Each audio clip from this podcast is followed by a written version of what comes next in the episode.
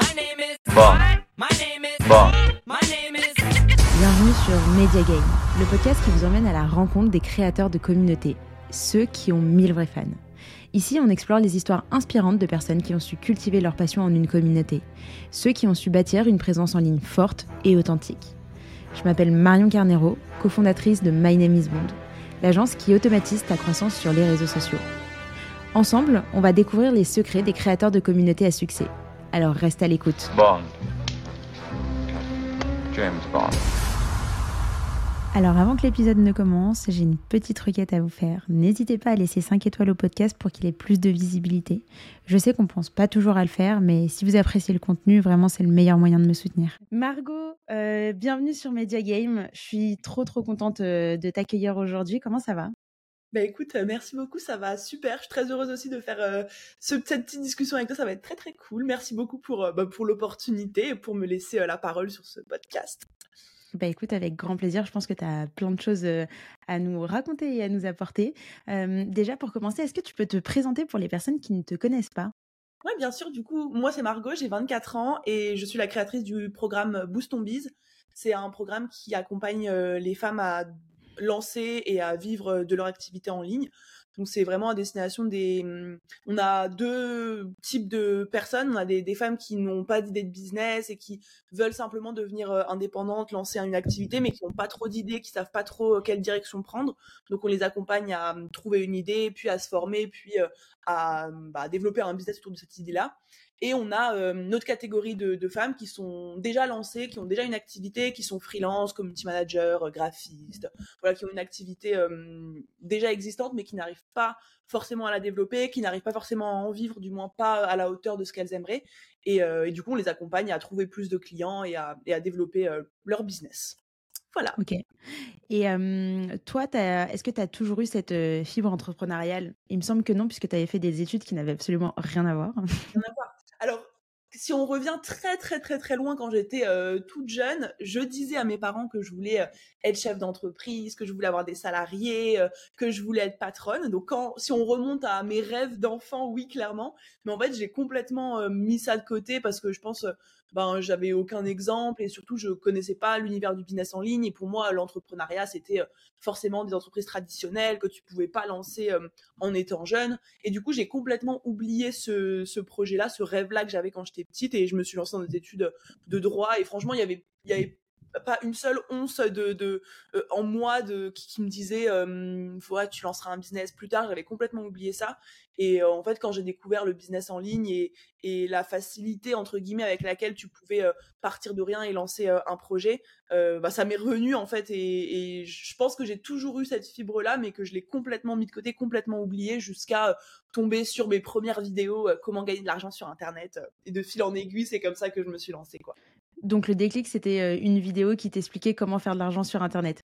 Ouais, carrément. Enfin, le, le premier déclic, c'était pendant. J'ai pris une année sabbatique euh, en Australie, euh, justement après euh, mes trois ans de droit, parce que je me, enfin, je me retrouvais pas là-dedans, je me retrouvais pas dans l'environnement, et je me sentais hyper euh, déconnectée des gens avec qui j'étais, parce qu'ils avaient l'air de d'être tellement épanouis dans ce qu'ils faisaient, dans leurs études. Ouais. Ils avaient l'air de tellement savoir la carrière qu'ils voulaient avoir, ça les, ça les faisait kiffer. Et moi, je me sentais un peu comme un extraterrestre. Et c'est pour ça que je me suis dit, je prends une année de pause en Australie, et puis je reprendrai mes études de droit après, je finirai mon master après. Et en fait, en Australie, c'est là où j'ai rencontré le premier digital nomade. Je connaissais pas du tout ce concept, je savais pas du tout ce que c'était. Et en fait, ce mec-là avait mon âge et il créait des sites internet pour des entreprises. Et donc, euh, il était en Australie et il revenait de Thaïlande. Enfin, il voyageait en même temps. Et je me suis dit, mais attends, il y a des gens qui vivent cette vie-là vraiment. Et c'est là que du coup j'ai été me renseigner, j'ai tapé digital nomade et, et de là, euh, en fait, j'ai découvert qu'il y avait un univers parallèle clairement avec des tonnes de contenu gratuit sur comment lancer une activité en partant de zéro. Et une fois que j'ai découvert ça, je me suis dit ok, c'est la vie que je veux vivre et, et c'est là que vraiment ça a été le vrai déclic quoi. Ouais, ok, je vois. Et alors, juste pour, euh, avant d'en venir à la partie euh, digital nomade, toi, t'en retiens quoi de, euh, de tes trois années de droit? Alors, pas, pas des tonnes, en, en vrai, pas, pas, des, pas des tonnes de choses. Déjà parce que j'étais pas une, enfin, j'étais pas hyper assidue. C'était vraiment, en fait, je- j'ai fait trois ans, mais en détestant les trois années que, que j'ai passées. Je détestais, enfin, c'est pas que je détestais, je trouvais ça tellement ennuyant, tellement pas intéressant. Et, en fait, j'avais beaucoup de mal à être assidue en cours, à aller en cours. Je faisais beaucoup d'autres choses à côté. Je travaillais à côté en tant que serveuse parce que je me disais, bon, faut au moins que je gagne de l'argent pour pouvoir partir en voyage, etc. Donc, euh, j'ai pas retenu. En fait, je, me bourrais le crâne avant les partiels pour, pour pouvoir passer euh, euh, et avoir des notes correctes, mais j'apprenais rien concrètement. Et surtout, je, voilà, je me rappelle que c'était pas hum, une période euh, hyper fun parce que je me sentais pas du tout à ma place, quoi. Oui, ok. Donc là, euh, tu pars en Australie, tu découvres euh, un autre monde qui est le, le fait d'être digital nomade. comment est-ce que tu en viens à te dire, ok, j'arrête mes études de droit et qu'est-ce que tu fais? C'est quoi ton plan d'action à ce moment-là? Alors, qu'est-ce qui vient, enfin, qu'est-ce qui me fait me dire j'arrête? Déjà, c'est que je me rends compte que euh, en fait, je, je, réalise à quel point la vie que j'avais jusque-là et la vie que j'aspirais à, à, avoir en continuant mes études de droit ne me correspondaient pas du tout. Et en fait, je pense que j'avais fait abstraction de ça et, et j'avais mis ça de côté parce que je me disais en fait j'ai pas d'autre voie que de faire du droit. Je, je, je sais pas quoi faire d'autre. Ok je pourrais trouver d'autres études euh, une autre orientation mais mais il y avait aucune finalité qui me faisait kiffer. Et du coup je continuais simplement en me disant euh, ben j'ai pas d'autre choix donc euh, let's go quoi je, je vais y mmh. aller. Euh, et, et c'est vraiment c'est vraiment de me rendre compte qu'il y avait d'autres voies, qu'il y avait une autre voie, qu'il y avait un autre monde auquel je pouvais appartenir, qui m'a fait prendre la décision hyper ferme, hyper catégorique de ok, je reprendrai pas le droit. En fait, à partir du moment où j'ai découvert qu'il y avait ce monde-là, je me suis dit c'est mort. tant pis pour mon, enfin, tant pis pour l'avenir auquel j'aspirais et tant pis si je fais une grosse connerie. Mais en fait, je peux pas savoir qu'il existe ce monde-là et continuer malgré tout à faire des études qui vont m'amener vers quelque chose que je n'aimerais pas et dans une vie qui me correspondrait pas. Donc j'ai pris la décision hyper rapide. Après, ce qui a été un peu plus relou, ça a été de l'annoncer aux gens, à ma famille, à ma mère qui était très, ma mère qui a toujours été hyper euh, carriériste, qui me voyait comme une grande avocate dans des méga bureaux. Elle avait beaucoup d'espoir dans mon, dans ma future carrière. Et du coup, ça n'a pas été une mince affaire de, de lui annoncer. T'as vu, c'est marrant parce que t'as quand même employé le terme, genre, tant pis pour ma carrière. Mais enfin, en fait, tu, on se base sur quoi pour dire ça? Enfin, tu vois, ah, c'est très euh, au regard de la société et en tout cas, je pense par rapport à la vision euh, qui était très exposée et, ce qu'on avait justement de, du succès. Et parce que aujourd'hui, enfin, j'imagine que ta famille, tes proches considèrent que que t'as construit ta carrière, tu vois, et puis t'es hyper successful. Enfin, tout se passe bien. Complètement, mais, mais c'est juste que en fait, vu qu'on nous, on nous, on nous expose pas à d'autres possibilités, on pense qu'il y en a pas. Et en fait, ma mère et toute ma famille, en fait, en se disant, ok, Margot, elle arrête le droit, c'était, ok, ma Margot, elle va euh, faire un, un, petit job euh, alimentaire euh, tout le reste de sa vie parce qu'elle a pas d'études, tu vois. Il y avait pas elle va finir serveuse. serveuse et quel dommage, c'est du gâchis, elle est si intelligente, blablabla. Enfin, ça, c'était le discours de ma mère, tu vois. Et, et, et en fait, aujourd'hui, ma mère, elle travaille avec moi. Euh, elle est hyper euh, hyper heureuse, toute ma famille est trop contente, on, peut kiffer ensemble, on a des on vit des expériences de ouf et euh, et ça a même ouvert l'esprit à, pas mal de gens de, de, de, mon entourage finalement. Mais c'est vrai qu'au début, enfin, tu te dis pour des gens qui ont qui sont pas exposés à ça et comme comme la majorité des gens finalement, tu te dis mais il y a pas d'autre voie en fait que que ce qu'on ce que la société nous dit qu'il faut faire pour réussir. Toi, tu es assez proche de ta famille, j'ai l'impression. Je le vois de par les vlogs que tu fais sur YouTube, etc. On en parlera aussi par la suite. à quel point ta famille t'a mmh, soutenu, aidé, disons, dans, dans, bah, par rapport à là où tu en es aujourd'hui, tu vois? Ouais. ben pas enfin au début en tout cas pas elle m'a pas énormément soutenu enfin j'ai chanté plus de alors pas de jugement parce que encore une fois ma famille enfin je, sais qu'ils sont hyper bienveillants et qu'ils ont toujours voulu mon bonheur mais mais du coup beaucoup de doutes et, ils remettaient beaucoup leur peur sur moi et beaucoup de beaucoup de culpabilisation finalement en mode mais comment tu peux euh, bah, comment tu peux faire ça? Comment tu peux arrêter tout ce que tu as construit? Comment tu peux mmh. te lancer un truc tu sais pas où ça va t'amener? Donc euh, au départ j'ai j'ai pas senti beaucoup de soutien et justement en fait, ils m'ont, soutenu de manière inconsciente parce que leur, leurs appréhensions, leurs doutes, euh, leur blocage me donnaient à moi de la force et je me disais, euh, je me répétais vraiment quotidiennement, un jour, euh, ils comprendront pourquoi j'ai fait ça, un jour, je leur montrerai que j'ai eu raison de faire ça, un jour, je, je serai heureuse, j'aurai de l'argent, j'aurai réussi à lancer mon business. Et à ce moment-là, ils accepteront et comprendront. Et du coup, ça a été plus un carburant de vouloir leur montrer que j'allais y arriver plutôt que du soutien réel en mode vas-y, suis tes rêves, vas-y à fond quoi. C'était pas trop le, mood. Et c'était quoi ta motivation première justement dans le fait de vouloir te lancer de manière indépendante et de vivre un peu du digital nomadisme? Je pense le le premier truc, c'était, enfin, à ce moment-là, c'était le fait de ne pas avoir de compte à rendre à quelqu'un. Euh, c'était vraiment plus que l'argent, plus que la liberté géographique, plus que le voyage, même si c'était hyper important. C'était vraiment de, pouvoir faire les choses comme je voulais, de pouvoir me réveiller quand je voulais, de pouvoir avoir les journées que je voulais, de pas avoir de compte à rendre à quelqu'un, de pas travailler pour quelqu'un. C'est vraiment ce, cet aspect-là qui, moi, me, motivait le plus parce que je, en fait, je tu vois, j'ai eu des petites périodes de stage ou d'alternance de moments où je travaillais et c'était vraiment euh, mmh, angoissant pour moi de d'aller rien que d'aller au travail, de me réveiller, de, de prendre les transports. Je, je passais des journées où des journées pas cool et le soir je m'endormais je me disais oh non demain ça recommence. Enfin c'était vraiment ce, ce, truc de, de devoir rendre des comptes à quelqu'un. Euh, c'est principalement ça que j'ai voulu absolument enlever de ma vie. Et après il y a eu le voyage et après il y a eu l'argent la liberté et puis maintenant euh, la passion la mission que je me donne etc mais de base c'était vraiment ok je veux pas avoir de compte à rendre à quelqu'un je veux qu'il y ait personne au-dessus de moi je veux faire ce que je veux quand je veux et c'est comme ça que je me sentirais euh, heureuse.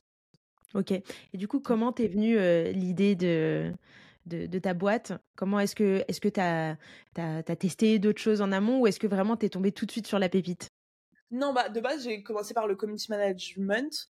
je pense qu'à l'époque où je me suis lancée, les contenus gratuits sur YouTube, ils tournaient autour de community management ou dropshipping enfin euh, e-commerce.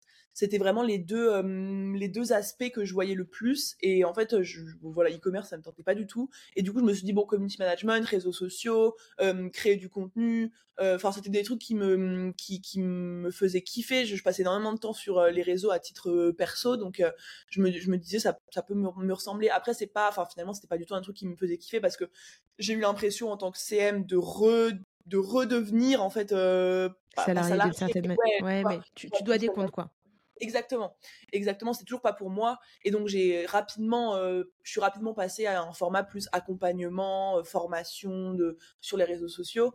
mais ouais, de base c'était euh, c'était une des issues que je voyais. Je me disais bon, je kiffe les réseaux sociaux. Et en fait c'est seulement après je me suis rendu compte que moi vraiment ce que j'aimais c'était euh, euh, bah, partager, transmettre, inspirer, motiver, euh, créer du contenu, avoir un personal branding, développer ma marque personnelle, c'était vraiment ça qui me faisait kiffer. Mais c'est venu voilà, c'est venu petit à petit et je pense que je me suis alignée et j'ai vraiment compris ce qui me faisait kiffer au fur et à mesure sur les, les trois là ça fait trois ans que je me suis lancée un peu plus de trois ans petit à petit plus le temps avançait plus je me sentais à ma place et là aujourd'hui je pense que je pourrais pas être plus alignée mais ça a pris du temps quand même ça a pris du temps mais ça m'a pas empêché de, de, faire plein de choses et de tester plein de choses et de passer à l'action simplement j'avais pas la même le même amour pour mon travail au début que maintenant quoi. Bah parce que ta mission, elle n'était pas aussi claire, j'imagine, au début. Et justement, c'est quoi le, le process par lequel tu es passé pour, euh, euh, pour comprendre quelle était ta mission? Parce que tu vois, je trouve que dans l'entrepreneuriat, à partir du moment où tu as trouvé ta mission, en fait, il n'y a plus rien qui t'arrête. Non, non c'est ça. Euh, c'est tellement sous-côté et je pense que on entend beaucoup parler de mission et je pense que c'est pas nécessaire forcément dès le début de trouver ta mission de vie ou de trouver ton alignement parfait parce que bah ça prend du temps. Il y a des gens qui mettent vraiment toute une vie limite pour le trouver et je pense que ça ne doit pas être l'objectif premier quand tu te lances. En tout cas, moi, ça n'a pas été mon objectif premier. C'est plutôt venu justement au fur et à mesure de tester des choses qui n'étaient pas forcément alignées avec avec moi, tu vois. Donc typiquement le CM, je me suis dit bon bah non. et puis ensuite, je me suis rendu compte que Mmh, bah, je préférais largement accompagner des femmes parce que bah, je, me retrouvais beaucoup dans leur, dans leur parcours, dans leur peur, dans leur blocage. Et au début, j'avais des clients, autant de clients mecs que de clients meufs quasiment. Et en fait, en testant les deux, bah, je me suis dit, ok, je, j'ai pas, enfin, c'est pas du tout que j'aime pas euh, accompagner les hommes, c'est juste que je me retrouve plus dans dans le fait d'accompagner des femmes et je les comprends plus et et on se ressemble plus et je comprends leur peur, je comprends leur blocage et donc finalement je me suis plus orientée vers ça. Et ensuite bah je, je tu vois à force de me renseigner sur l'entrepreneuriat féminin, l'entrepreneuriat masculin, les différences entre les femmes et les hommes, le, le, manque de représentation dans l'entrepreneuriat féminin, le manque de les peurs énormes, les blocages énormes qu'ont les femmes euh, bien plus que les hommes dans l'entrepreneuriat, je me suis dit qu'il il y avait quelque chose à faire à ce niveau-là. Et en fait, euh, en ayant ce discours-là et en euh, commençant à communiquer autour de l'entrepreneuriat féminin, je me suis petit à petit rendu compte que ça me faisait beaucoup plus vibrer. Et en fait, ma mission, je l'ai trouvée au fur et à mesure d'actions que j'ai mis en place, de choses que j'ai lancées et qui me correspondaient plus ou moins. Et en fait, je pense que pour trouver ta mission, entre guillemets, bah, il faut tester plein de choses et mettre de côté ce que t'aimes pas et te reconcentrer uniquement sur ce que t'aimes. Et il n'y a que en affinant comme ça que petit à petit, tu vas vers vraiment ce qui te fait le plus vibrer. C'est quoi les actions que tu as mises en place du coup concrètement? Tu dis que tu as testé plein de choses. Euh, concrètement, tu as testé quoi? Bon, tu nous as parlé de la partie community management. Ok. Est-ce que après, euh, même au niveau du format d'accompagnement, euh, enfin, j'imagine que tu as testé beaucoup de choses. c'est rare de tomber tout de suite sur la pépite, qu'on se le dise, hein, qu'il n'y ait pas de lubie autour de ça. Bien sûr. Non, moi j'ai, bah, de base j'ai commencé par faire des coachings individuels. c'est des coachings individuels uniquement basés sur les réseaux sociaux de base, donc c'était comment utiliser Instagram, très niveau débutant, entre guillemets. et, par exemple, déjà par rapport à, à, ce format de coaching, disons, comment est-ce que tu t'y prenais, par exemple, pour trouver tes clients? Prospection, à fond. Euh, j'envoyais des messages. Alors, je, créais du contenu, tu vois, je faisais des stories tous les jours, je faisais des posts tous les jours, je partageais de la valeur, je montrais mon expertise. Euh, je, je, demandais à mes abonnés, bah voilà, c'est quoi les questions que vous avez euh, par rapport à ce sujet-là? Ok, bah je réponds en story, j'en fais un réel, j'en fais un post. Et du coup, je partageais beaucoup de contenu autour de bah, du marketing, autour de tout ça. Et à côté de ça, j'envoyais beaucoup de messages euh, bah, pour proposer, principalement à mes abonnés, tu vois, je j'allais discuter avec eux. J'ai jamais fait de prospection hyper rentre dedans, tu vois, mais c'était toujours bah aller prendre des nouvelles aller apprendre à découvrir chaque personne qui me suivait, comprendre un peu c'était quoi leur projet, c'était quoi leurs objectifs, c'était quoi leurs ambitions, et aussi creuser aussi c'était quoi leurs difficultés, c'était quoi leur, leur peur, leur blocage, qu'est-ce qui les empêchait d'avoir des résultats aujourd'hui. Et je leur apportais beaucoup de valeur aussi en privé. Et en fait, quand je sentais que bah, il y avait un besoin et que la personne elle n'arrivait pas à le faire toute seule et qu'elle elle manquait de stratégie ou qu'elle manquait de d'un coup de pied aux fesses entre guillemets pour se lancer et ben je proposais un appel pour bah, discuter de tout ça et proposer mon offre à la fin mais tu vois même les appels maintenant j'ai complètement arrêté enfin il y a mon, mon, système de, de vente à l'époque, il, il a rien à voir avec celui d'aujourd'hui, mais j'ai commencé. Normal. Ouais, c'est normal, c'est normal. J'ai commencé comme ça. Après, je me suis rendu compte que bon, les coachings individuels, c'était top, mais que euh, le sujet euh, Instagram commençait à me lasser un petit peu. Et puis au fur et à mesure que je développais mon business, j'avais beaucoup plus de questions sur oui, comment t'as fait pour créer une offre, comment t'as fait pour pour trouver des clients, comment t'as fait pour vendre. Et du coup, je me suis rendu compte petit à petit que ma valeur ajoutée, elle était aussi niveau business, niveau stratégie, niveau vente, conversion, plutôt que uniquement Instagram, réseaux sociaux. Donc j'ai bifurqué un petit peu vers de l'accompagnement plutôt business. je suis passée ensuite en accompagnement de groupe, avant d'arriver au programme Boost Ton Biz que j'ai créé. Donc il y a eu plein de, voilà, pas mal de cheminements euh, euh, au niveau de ce que j'apportais, ce que j'apprenais, euh, mais aussi au niveau du format, au niveau de la manière dont je le mettais en avant, dont je le vendais. et voilà. Il s'est passé à peu près combien de temps à chaque fois quand tu as changé, disons, un peu ton offre, tu vois, la forme d'accompagnement? Donc, tu as, été CM. Au bout de combien de temps la partie CM t'a saoulé? Mmh. Après, tu as fait de la formation Instagram individuelle. Tu l'as fait pendant combien de temps? Est-ce que tu as remarqué une temporalité qui, qui était assez répétitive ou pas? Ouais, bah euh, répétitive oui surtout très euh, rapide. Parce que parce qu'en fait je moi j'ai un enfin un de mes une de mes qualités qui me sert énormément dans dans l'entrepreneuriat c'est que je me pose très peu de questions tu vois avant de avant de faire des choses. Et du coup en fait dès que j'ai vu que le CM en fait dès que j'avais un petit peu euh, genre ça me saoulait d'ouvrir mon ordinateur de me mettre à travailler je me disais ok bon bah ça vas-y il faut que je fasse autre chose je vais tester autre chose différemment. Et en fait, à l'instant même où, où j'ai la petite voix qui me dit, enfin, en fait, je suis, vachement à l'écoute de comment est-ce que je me sens et est-ce que je suis contente de me mettre à travailler ou pas. Et je me base vachement là-dessus pour décider si je suis sur la bonne voie ou pas. Et du coup, très rapidement, en fait, euh, euh, le CM, ça a duré quoi? Un mois. L'accompagnement Instagram, ça a duré euh, un mois et demi, peut-être. Après, je suis passée sur du côté business, pareil, pendant un mois et demi, deux mois. après, j'ai accompagné beaucoup de gens en individuel, donc je me suis dit, ok, je vais lancer des coachings de groupe. Coaching de groupe, ça a été mon format pendant ouais bien un an, je pense, parce que je kiffais ça, parce que je me disais, bah, je peux prendre 10 personnes en même temps. Euh, j'adore animer je préfère largement parler à un groupe de personnes plutôt que de parler individuellement avec quelqu'un, largement. Et du coup, je me suis vite rendu compte que coaching de groupe, c'était beaucoup plus fait pour moi que coaching individuel, donc j'ai mis du temps à m'en lasser du coaching de groupe. En fait, je m'en suis même pas vraiment lassée, c'est juste que je me disais, bah en fait, je, reste quand même limitée en termes de, nombre de personnes que je peux toucher, même avec un coaching de groupe, parce que je vais pas faire un coaching de groupe avec 50 euh, personnes, je peux pas en lancer 10 euh, par an. Et, euh, et du coup, c'est comme ça que je suis arrivée à, construire une structure qui soit, qui puisse accueillir des clients à l'infini.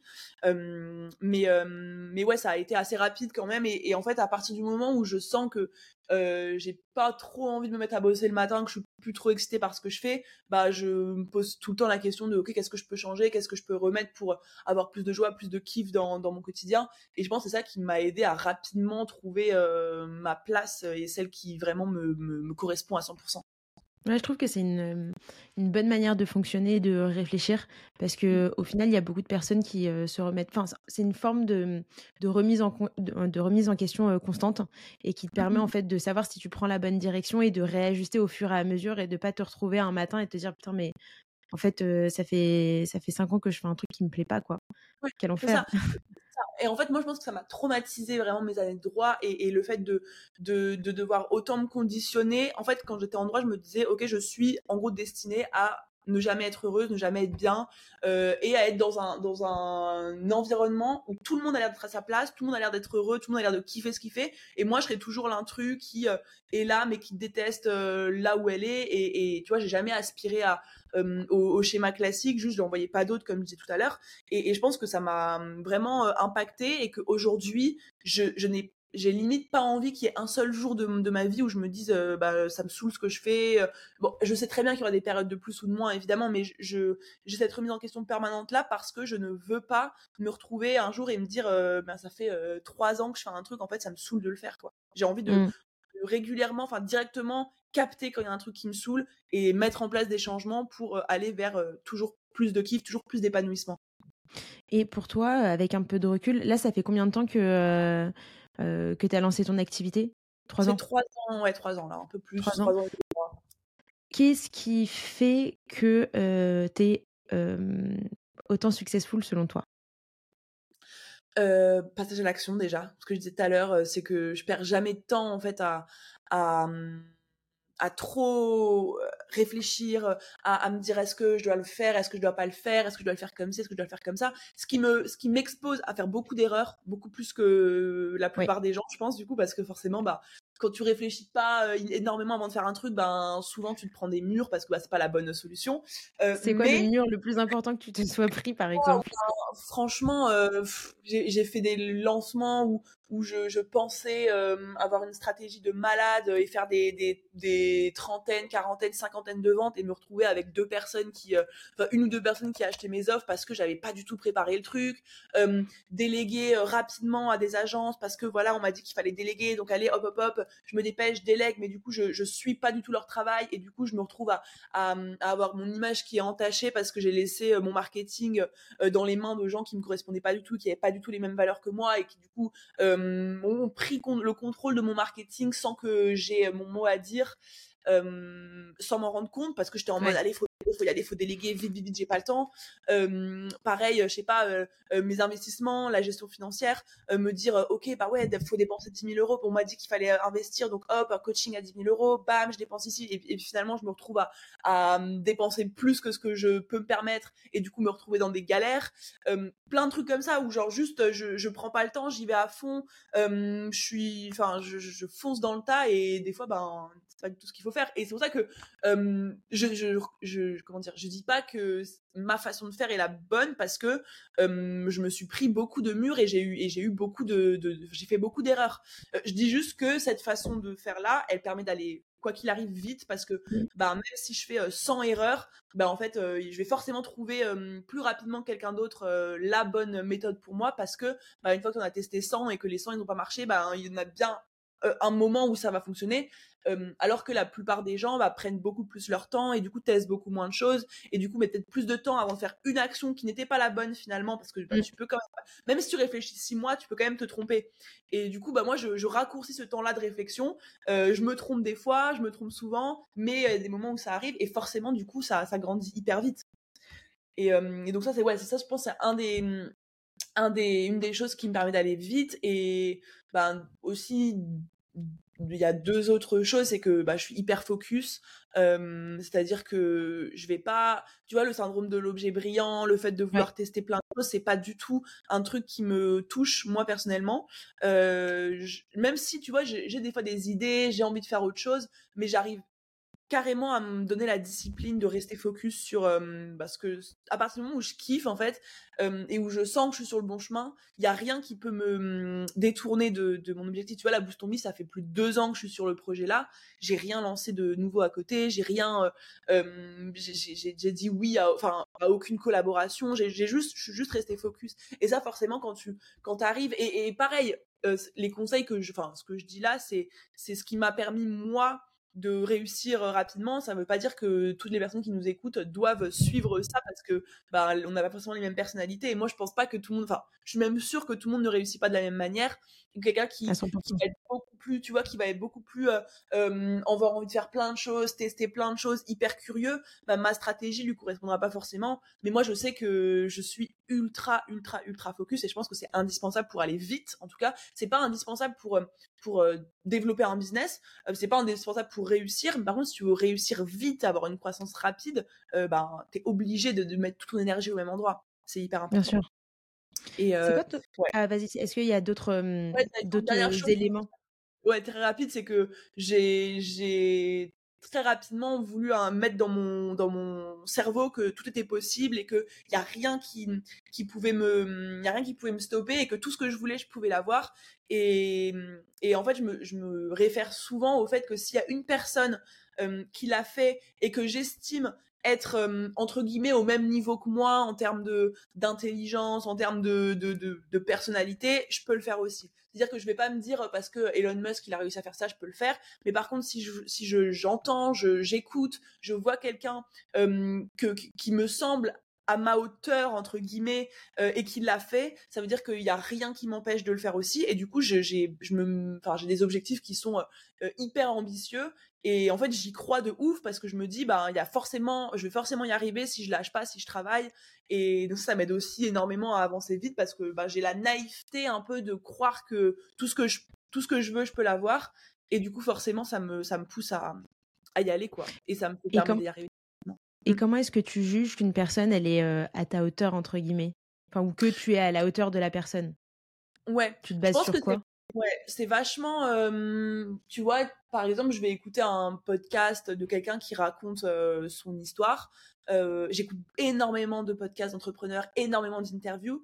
Et en fait, c'est sur ça que je me base. Tu vois, genre, je trouve que c'est un peu du feeling, tu vois. Mais si par exemple, je sens que voilà la personne elle a un autre niveau d'intelligence ou alors que, vraiment elle a un truc qui qui m'est complètement inaccessible qui est qui est enfin qui me semble trop loin de moi euh, je vais pas forcément me, me reconnaître. C'est vachement au feeling tu vois mais mais si je vois une personne qui voilà qui est partie plus ou moins de zéro euh, qui était pas euh, euh, le plus intelligent de, de sa classe qui qui a pas enfin qui, a, pas l'air d'avoir une, une case que je n'ai pas dans son cerveau tu vois je me dis bah c'est possible pour moi aussi quoi Ok. l'entourage, enfin ton entourage, c'est vrai que tu en parles, parles beaucoup du fait que ton, que t'as changé d'entourage parce que ça correspondait plus justement à, en tout cas, la direction que tu voulais prendre. Est-ce que tu peux nous en dire un petit peu plus sur comment tu te positionnes là-dessus et bah, à quel point ton entourage a vraiment changé et comment est-ce que ton entourage actuel a un impact justement sur ton business et sur ton mindset de manière générale? Clairement. Bah moi c'est vrai que mon entourage, il a, mis à part ma meilleure amie qui est toujours ma meilleure amie, euh, tout le, tous mes, mes potes d'avant euh, ne sont plus dans ma vie aujourd'hui. Euh, plus du tout parce que hum, bah je pense que déjà moi j'étais avant de me lancer en entrepreneuriat j'étais bah, vu que, comme je disais tout à l'heure, j'étais pas hyper épanouie, euh, forcément, je trouvais euh, du réconfort dans euh, dans autre chose. Et moi, c'était faire beaucoup la fête, être un peu en mode one life, on s'en fout, voilà, on kiffe, etc. Et j'étais grave dans cette mentalité-là. Et du coup, forcément, depuis toujours, j'ai été entourée de personnes euh, qui était pas euh, bah, disons que l'ambition et le fait de vouloir faire des choses incroyables de, leur vie c'était pas euh, leur priorité c'était pas la mienne pendant hyper longtemps non plus. Et forcément quand je me suis lancée là-dedans et que ma priorité c'était plus de faire la fête mais c'était de travailler sur moi de travailler sur mon business d'avoir des projets d'atteindre des objectifs bah il y a eu un décalage qui s'est creusé enfin il y a eu un écart qui s'est creusé avec mon entourage de base. Et surtout je pense que moi j'ai tellement changé avant, après l'Australie. Enfin, il y a tellement eu un switch que, hum, hum, enfin, qui l'ont pas forcément bien pris. Et, et, en fait ils ont ils m'ont jamais soutenu ils m'ont jamais encouragé. Au contraire ils étaient même ben, moqueurs un peu ouais enfin hyper même hyper dégradant et en fait j'ai eu le le déclic un jour de me dire bah en fait genre c'est pas ces gens-là que j'ai envie d'avoir dans ma vie. On entend beaucoup la phrase, voilà, t'es la moyenne des cinq personnes que tu fréquentes le plus. Bah là, actuellement, les, les gens que je fréquentais, c'était pas du tout des gens qui me tiraient vers le haut. Euh, c'est des gens qui même essaient de me, de me faire rester euh, là où j'étais. Et du coup, bah en fait, j'ai fait un tri complet. Euh, mais total, genre euh, ami, même mon, bah, mon mec de l'époque, enfin j'ai tout, tout mis de côté. J'ai tout coupé plutôt. Euh, et, du coup, je me suis retrouvée à un moment un peu seule face à moi-même, mais ça m'a poussée à me recréer un entourage euh, beaucoup plus motivant. J'ai commencé à, euh, bah, à partir dans les endroits, genre à Bali, au Mexique, où on rencontre bah, beaucoup de digital nomades, beaucoup d'entrepreneurs. J'ai connecté beaucoup sur les réseaux sociaux, sur Instagram, j'ai envoyé beaucoup de messages pour bah, créer des discussions, pour échanger avec plein de gens. Et en fait, de fil en aiguille, j'ai rencontré pas mal de, gens, et tout le monde n'est pas devenu mes amis, bien évidemment, mais j'ai mmh. rencontré des personnes incroyable dans, dans tous ces, ces, gens que j'ai rencontrés.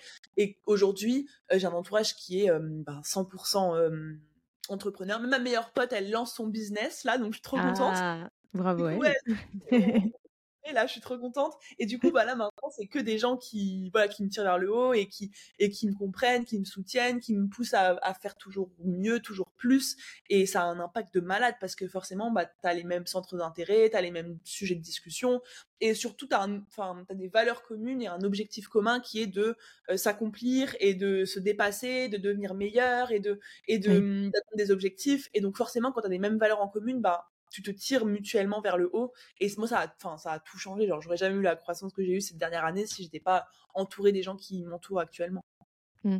Et sur l'aspect un peu plus personnel, justement, tu parlais de, du fait que tu avais bah, quitté ta relation, donc quitté le, ton mec de l'époque.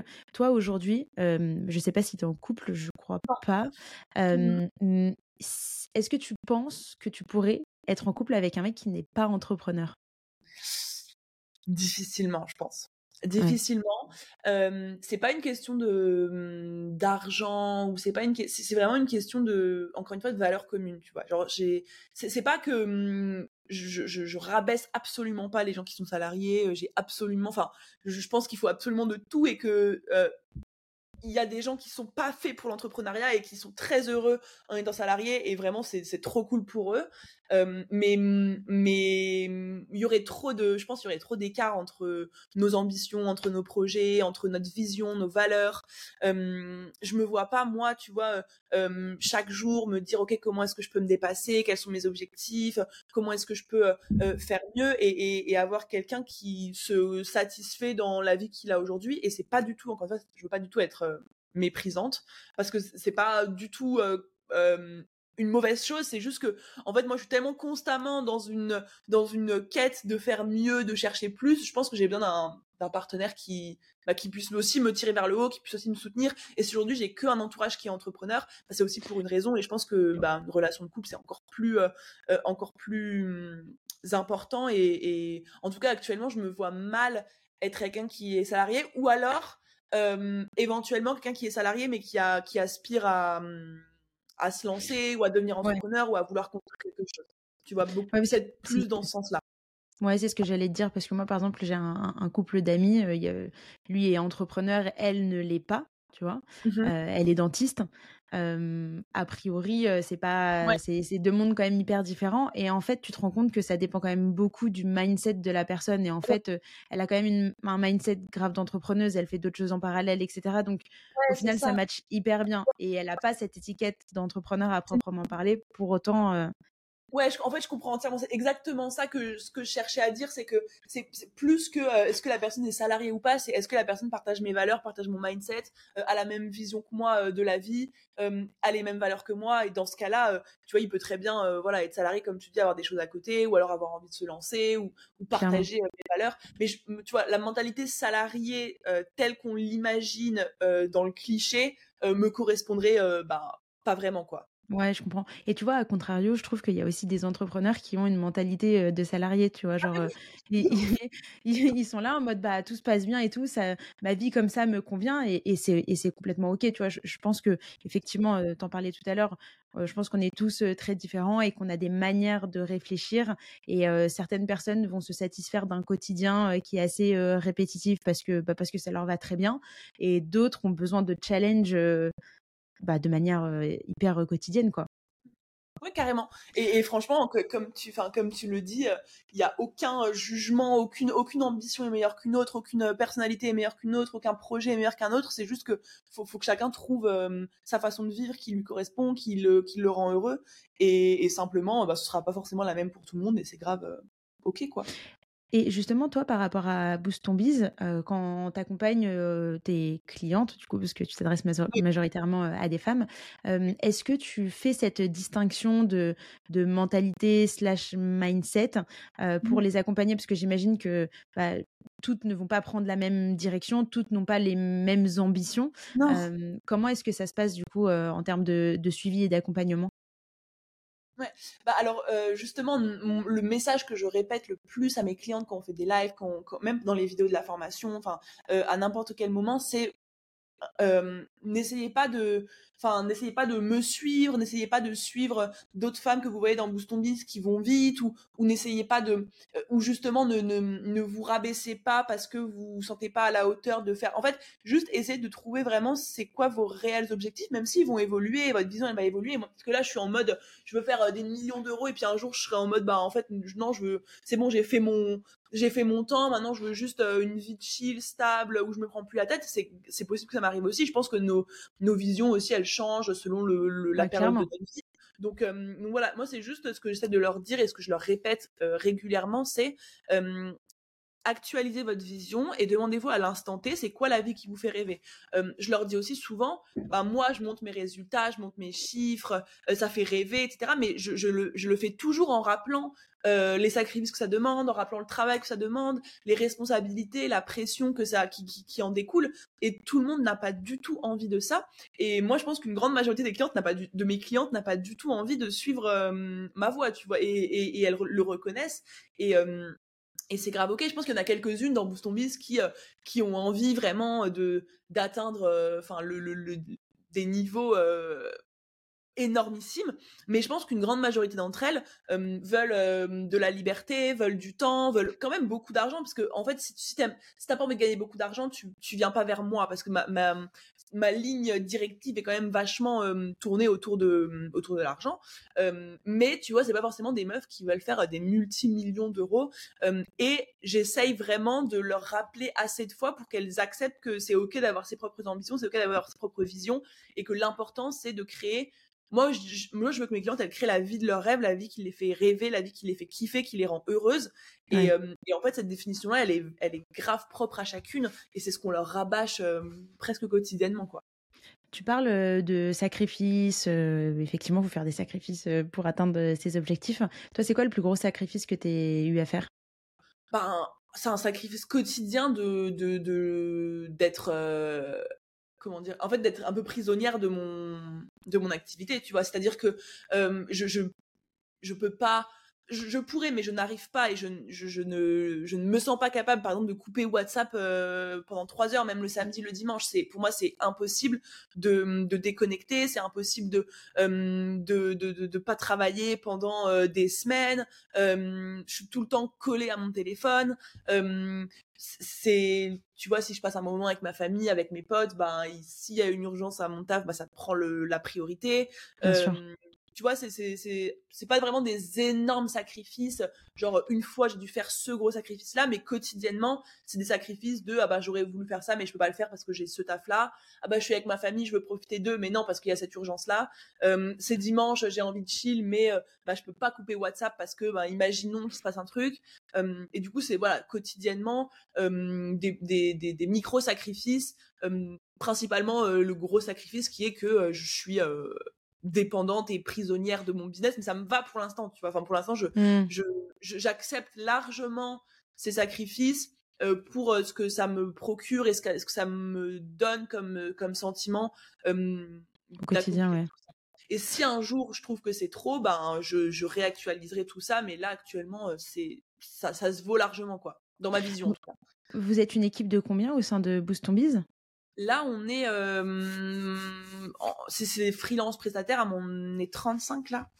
Ah oui, ok. Euh, ouais, en fait, on a plusieurs euh, pôles. J'ai recruté récemment une COO qui, euh, qui est chargée un peu de, de, faire la coordination entre les pôles, de faire le recrutement, de faire le management, de, de hum, gérer les projets, de d'assigner les tâches à telle et telle personne. Donc, en gros, maintenant, il y a un pôle expérience client, suivi client qui est vraiment le inside qui, hum, qui accompagne les clientes de Boost on Biz. J'ai le pôle acquisition, le pôle plutôt image, communication. il y a aussi bah, l'aspect financier, compta, administration, la technique, les automatisations, le, les process, etc. Il y a, il y a pas mal de, enfin, il y a une restructuration euh, qui a été faite euh, bah, là récemment au vu de euh, la croissance qu'on a eue. Du coup, là, actuellement, on est ouais 35 à peu près à travailler quotidiennement ensemble donc c'est très cool mais tu vois ça aussi c'est c'est un sac enfin c'est pas un sacrifice mais c'est une charge mentale tu vois c'est une pression Clairement.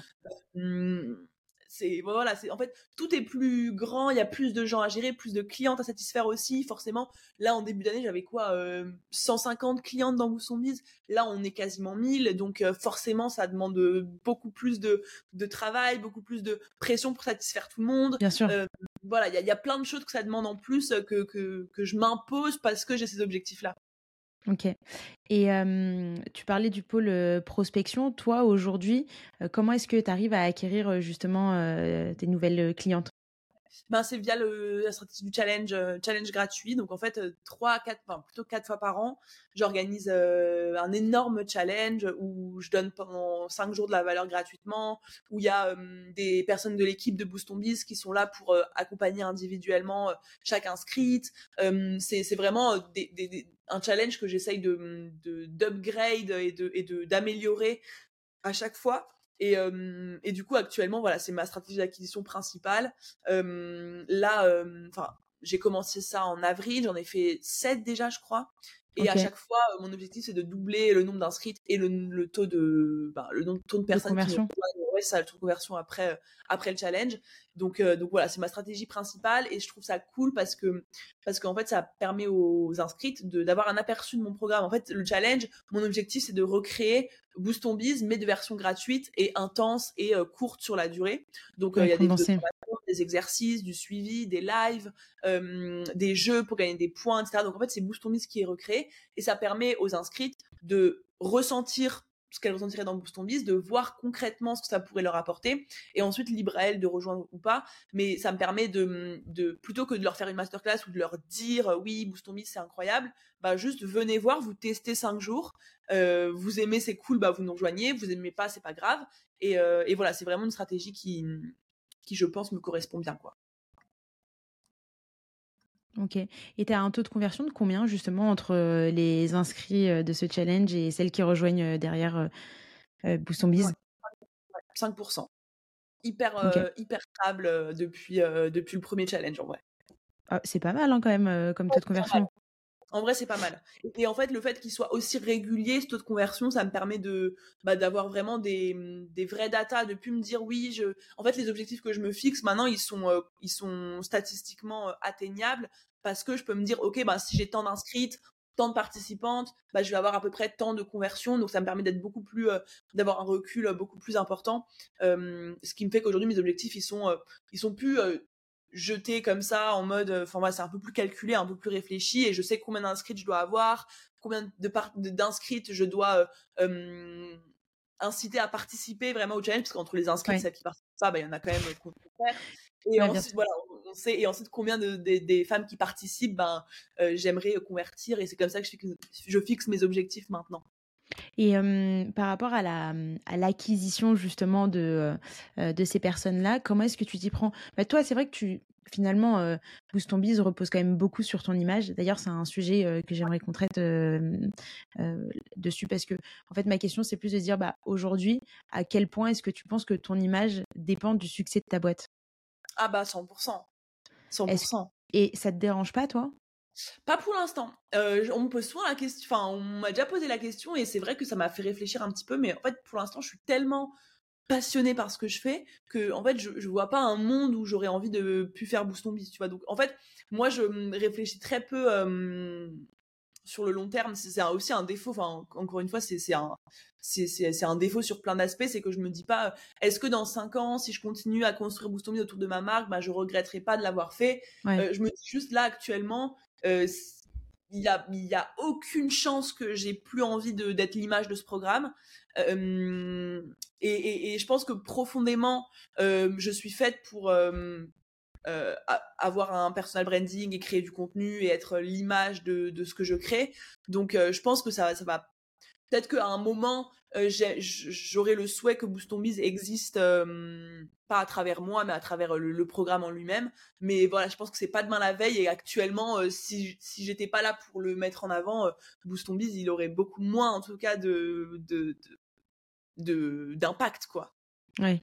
Ouais, il y aurait moins d'effervescence autour de Star ouais. parce qu'en plus, tu incarnes vraiment bien. Enfin, et puis, tu es, la preuve même, en fait, qu'on peut y arriver. Donc, forcément, ça, ça parle davantage. Ok. Et du coup, sur la partie acquisition, donc, au-delà de, du contenu que tu crées toi, parce que c'est vrai que tu crées beaucoup de contenu, tu es très présente sur Instagram, tu as une chaîne YouTube que tu alimentes, tu es également un peu présente sur, sur LinkedIn hormis la création de contenu et même création de contenu comprise, quels sont les canaux d'acquisition qui fonctionnent le mieux pour toi? Bah, en vrai, Instagram, LinkedIn. Hein. En fait, LinkedIn, c'était une grande surprise parce que je m'y suis mis il y a même pas un an, genre il y a quoi, 8 mois, 8, 9 mois. Et, et en fait, ça m'a enfin, ça m'a fait exploser mon business et j'ai trouvé un, autant de autant de puissance dans ce réseau que dans Instagram. pendant deux ans, j'étais que sur Instagram. Et là, c'est Instagram, LinkedIn. En fait, c'est ça principalement mes canaux d'acquisition. Instagram avec les stories plus que plus qu'autre chose. Donc le fait d'être présente en story, de partager toute ma life, etc. Et LinkedIn parce que bah je, je, je, pareil. En fait, c'est un peu mon journal intime LinkedIn. Donc c'est très personnel. je raconte tout ce qui m'arrive. je tire beaucoup de leçons de ce qui m'arrive et je les partage. Et du coup, c'est vraiment mes deux canaux d'acquisition principales. Et après, en termes de fidélisation, il y a YouTube et le podcast aussi. Enfin, moi, j'ai un podcast très. Euh, genre, euh, comment expliquer? C'est vraiment le. journal intime aussi, j'ai l'impression. Hein. Exactement. Et tu vois, il n'y a pas de régularité. Euh, j'ai pas un podcast tous les mercredis. des fois, j'en poste pas pendant trois mois. Et puis après, j'ai trop de choses à dire. Donc, je fais trois podcasts euh, en, en dix jours pour rattraper. Euh, c'est vraiment un format qui me permet de, de, de, de, mettre encore plus de proximité. Et je pense que ouais, le, le, fait, enfin, pourquoi est-ce que aussi ça fonctionne pour moi, c'est que j'ai une relation hyper proche avec ma communauté. Et euh, c'est ça que j'essaye de, de, dire aux femmes aussi que j'accompagne, c'est que euh, bon, est-ce qu'on a plus ça plus naturellement que les hommes ou pas, j'en sais rien.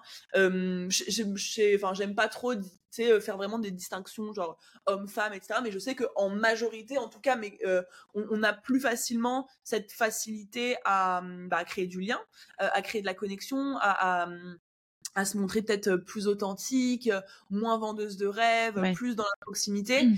Et, et, que du coup, moi, j'utilise pleinement ça. parce qu'en fait, enfin, et, du coup, je pense que les, les, les, gens qui me suivent, les femmes qui me suivent, pensent me connaître et me connaissent finalement parce qu'il y a très peu de en fait entre la Margot mais pas de filtre ouais non c'est ça entre la Margot qui te parle là euh, et celle qui est dans la vie de tous les jours avec ses potes il y a très très peu de, de différence en fait et, et du coup les, les, je pense que ça se ressent et que ça aide aussi à, à bah, créer cet engouement et cette ce, ce, voilà à, attirer des clients quoi. Toi tu voyages beaucoup. Euh, tu vis à Dubaï il me semble. Euh, là, en actuellement. j'y suis là, euh, je pense que j'y suis pour quelques mois là. Ok, c'est comment la vie à Dubaï? Pour de vrai. Incroyable. Bah, alors, moi, évidemment, je pense que comme tout le monde, j'avais beaucoup d'a priori. Euh, je suis venue là euh, en octobre dernier parce que j'avais des potes qui, qui, étaient ici. Je me suis dit, bon, je vais aller un mois à Dubaï. Et en fait, on est parti avec tous mes potes de Paris. et on se dit, vas-y, on se fait tous un mois à Dubaï. Et en fait, le mois s'est transformé en deux mois, déjà parce qu'on s'est dit, mais c'est trop bien, on rencontre plein de gens, on kiffe, on est trop motivés, etc. On a tout ça des objectifs de ouf quand on était à Dubaï, donc forcément, je pense que ça, ça a associé aussi Dubaï avec euh, réussir nos, nos, objectifs. Et en fait, euh, bah, on a tous tellement kiffé qu'on y est tous revenus là euh, fin de fin janvier. Et franchement, euh, je, je, pensais pas du tout kiffer autant, mais en fait, il y a une, je sais pas, il y a une énergie. Alors c'est hyper, c'est hyper euh, controversé et je comprends les, les, les, les, points qui sont plus négatifs à Dubaï, mais en tout cas, ce que ça m'apporte personnellement, c'est euh, bah, des rencontres de ouf, une motivation de ouf. En fait, t'as l'impression que tout est possible quand t'es ici et, et en fait, t'es tellement petit. En fait, vu que c'est que euh, des entrepreneurs, c'est que tous les, les, les, plus grands entrepreneurs du monde limite sont, sont à Dubaï ou du moins sont en train d'y venir. Mais en fait, tu sais que t'es entre guillemets toute toute toute petite dans, dans ce monde-là et que tu peux que progresser, tu peux que t'améliorer. Et, en fait, tes standards, euh, ils, évoluent parce que tu rencontres quelqu'un, tu te dis, mais enfin, le mec, il a l'air random, et puis finalement, c'est euh, euh genre un, entrepreneur, mais, mais en fait, dans une autre sphère que ce que nous, on peut imaginer. Et, du coup, forcément, ça te, ça te rematrixe un peu ton cerveau en te disant, bah, en fait, j'ai tellement une marge de manœuvre et, je peux tellement faire plus. Et c'est un peu le sentiment que me donne cette ville-là. Et moi, c'est tout ce que j'aime. Euh, les ambitions de ouf, des objectifs de ouf. Euh, c'est vraiment tout ce qui me correspond. Euh, et, voilà, je me verrais pas du tout faire ma vie euh, ici. Euh, mais je pense que pour les, je vais y passer beaucoup beaucoup de temps les prochaines années parce que bah tant que je suis jeune et que j'ai j'ai beaucoup d'énergie et que j'ai envie de faire plein de trucs, bah je, je sais pas s'il y a beaucoup d'autres endroits vraiment sur terre qui sont faits spécialement pour pour euh... pour les entrepreneurs. Ouais, c'est ça, pour les entrepreneurs clairement, genre vraiment. Et puis même, enfin, tout est tellement facile. Euh, ça, ça, peut te rendre un peu feignant sur les bords, tu vois, mais tu peux. Euh, en fait, t'as accès à tout en un clic, euh, tous les services, euh, euh, je sais pas, les services quotidiens, tu vois, tu, tu, peux tu peux te faire aider, tu peux te faire accompagner sur tous les points, la, cuisine, le rangement, le, le linge, enfin tu sais tous les, moi c'est tout ce que je déteste. Enfin j'ai pas de, j'ai j'ai toujours détesté cuisiner, détesté ranger, faire le ménage, euh, je pense que je sais pas s'il y a beaucoup de gens qui adorent ça, hein, mais il y en a quand même. C'est vraiment un truc qui me, qui me répulse littéralement, mais au point où, euh, voilà, si moi je dois me nourrir moi-même, euh, je mange des tartines de beurre et avec du jambon dessus et c'est mon, enfin voilà, c'est vraiment mon repas. Quoi. Même couper des tomates, ça me, voilà, ça me saoule. Et du coup, okay. bah, tu, peux te faire livrer ton plat tous les matins, ton petit déj, euh, ton repas du midi, ton repas du soir, tu choisis tes calories, tu choisis combien de légumes tu veux, etc. Et tu as des plats euh, qui changent tous les jours, qui sont venus, euh, enfin qui sont livrés à ta porte le matin. Euh, enfin bref, tous tout, tout, tout, les aspects du quotidien qui moi me saoulent, bah je peux les déléguer et du coup ça c'est aussi un truc et pour pas cher quoi. Enfin pour ouais. beaucoup moins cher à Paris donc. Et, et, du coup, est-ce que toi, tu as un hobby euh, qui, euh, qui s'éloigne euh, de l'entrepreneuriat ou en tout cas de ton activité euh, avec euh, Boost ton Biz alors, pas trop. Euh, alors, si, moi, je kiffe euh, bah, voir mes potes et aller au resto, sortir, faire la fête. C'est toujours un truc qui me fait kiffer. On peut pas vraiment appeler ça un hobby parce que, bon, euh, voilà, c'est juste... c'est un sacré hobby, dis donc Ouais, je kiffe m'amuser, voilà. J'aime trop passer du temps avec, les, avec mes proches, même ma famille, en vrai. Hein. Bon, je fais pas ouais. la fête avec ma famille, mais je kiffe passer des moments avec ma famille.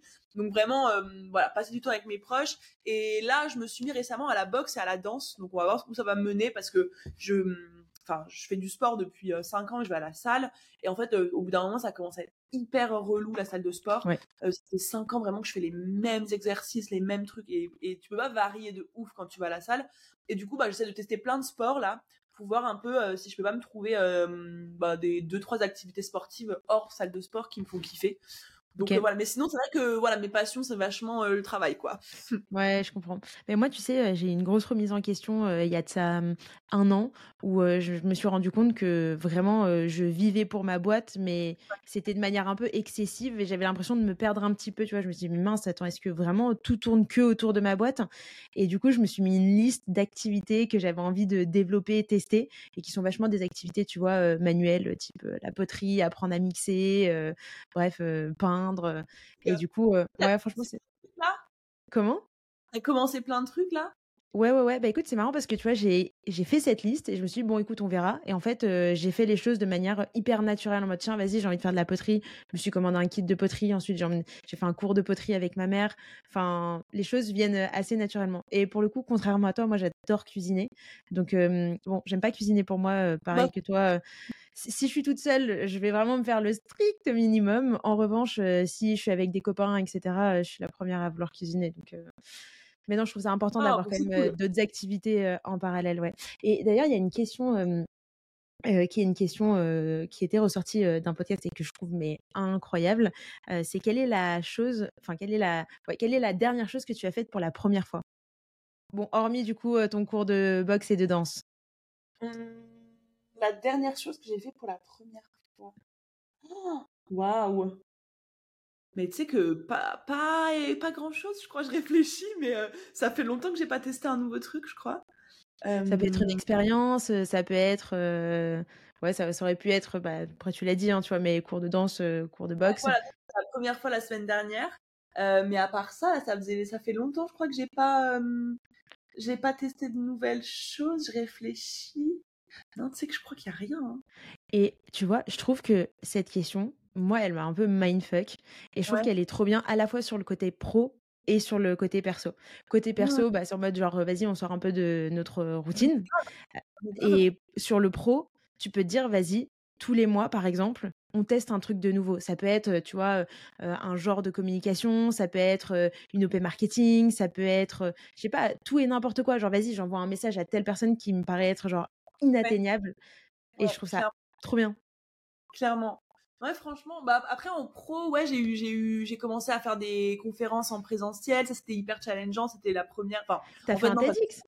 Ouais, j'ai fait un TEDx en octobre. Ça remonte un petit peu, mais là, c'était clairement la première fois que je faisais un truc comme ça. Alors, c'était au-delà de des conférences. C'était genre vraiment une scène, quoi. J'ai, essayé de jouer une pièce de théâtre. C'était, c'était hyper euh, euh, stressant. Euh, voilà, j'ai fait un posting la dernière fois, j'ai dit que j'ai pas, c'est pas que j'ai pas kiffé l'expérience, mais genre j'ai pas réussi à apprécier une seule seconde du moment où j'étais sur scène tellement je pensais à stressé de bien faire le la, prestation quoi.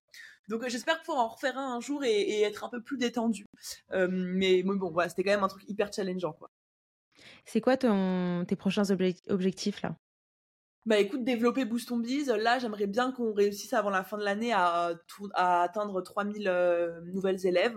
Donc euh, entre 3 à 4000, donc ça va être euh, ça va être intense, mais voilà j'ai vraiment envie que ça devienne le programme le plus suivi, le plus quali, le plus le plus reconnu. Et, et, du coup je sais que je vais me donner à fond pour ça et bah voilà ma priorité cette année ça va être de trouver plus de personnes qui veulent rejoindre Boost on Biz et améliorer le programme Boost on Biz et le rendre toujours plus qualitatif et toujours plus apprécié par mes clientes, quoi. Ok. Je te pose une dernière question qui est une question que je pose, que je pose pardon, euh, à tous mes invités, qui est justement si tu pouvais inviter quelqu'un sur Media Game, tu penserais à qui? Mmh. Tu sais quoi, j'ai un, j'ai un goal en ce moment, euh, donc ce serait trop cool que tu y arrives aussi, ce serait Caroline Receveur. Je sais pas si tu vois. Euh, oui, oui, oui, très bien. Énorme, enfin moi, énorme inspiration, et là c'est dans mes objectifs de réussir un jour à faire une vidéo YouTube avec elle ou un podcast avec elle, et, euh, et je trouve qu'elle en fait elle en fait quelques-uns, mais c'est pas, elle, elle parle pas euh, souvent, de son business, de son parcours, de son histoire, de sa vie. C'est vrai. Et, elle se confie jamais. Et j'aimerais trop savoir vraiment les coulisses de, de tout ça euh, et de toute sa vie perso et pro. Et du coup, bah, ce serait elle, quoi, clairement. Après, c'est voilà. Un c'est un, beau challenge. Va falloir y aller, quoi, mais, mais bon. Bah, je pense que toi, tu as un petit peu plus de chance parce que là, tu es à Dubaï et qu'elle vit à Dubaï. Donc, tu vois, euh, tu as ah, l'aspect physique qui peut jouer. Mais. ok, trop cool. Bah, écoute, Margot, merci beaucoup pour, euh, bah, pour le temps qu'on a passé ensemble.